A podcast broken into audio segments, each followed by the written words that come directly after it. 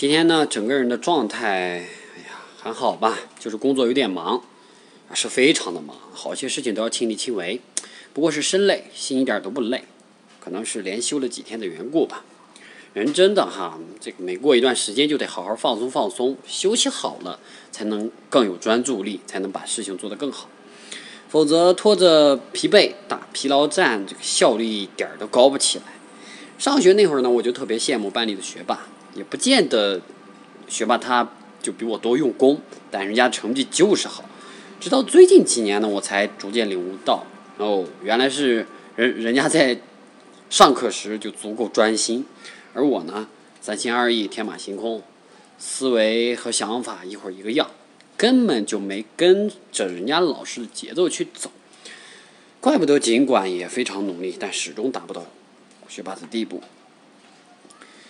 不提就那些伤心往事了，人家别人家的孩子总是那么优秀嘛。说一说我今天准备给诸位分享的 knowledge 吧。下午呢，在给财务部门安装共享打印机时，碰到了一个比较棘手的问题。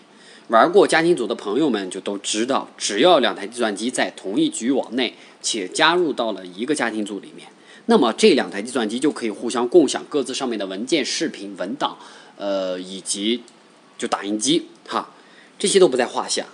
但这个家庭组似乎在设计上，在实际使用中就怎么都不好用。明明双方都已经加入到了一个家庭组里面，但是呢，在你桌面上的网络文件夹上，就始终搜不到对方的对方的计算机，哈，呃，就更谈不上对方分享的文件了。和往常一样，一开始我想的办法也是用家庭组来实现共享打印机，哦，就这个目的。但尝试多次之后，发现实在行不通，后来就放弃了，准备换一个姿势来解决并实现共享。我是怎么做的呢？首先。我重新设置了已经连接了打印机这台电脑的计算机名，然后呢，又进入到打印机的属性设置，在其呃共享窗口修改了打印机的共享名，紧接着重启这台电脑，然后在另外一台需要被共享打印机的电脑上打开控制面板，添加打印机，单击按名称选择共享打印机，把刚才修改的计算机名和打印机共享名按照固定的格式填写完毕后，单击添加。奇迹发生了，一直用家庭组怎么都搞不好的事情，通过这么简单的步骤，啊，我就完成了。嗯，我这期节目录的是不是有点太随意了？我要矜持些，安静些，沉着些。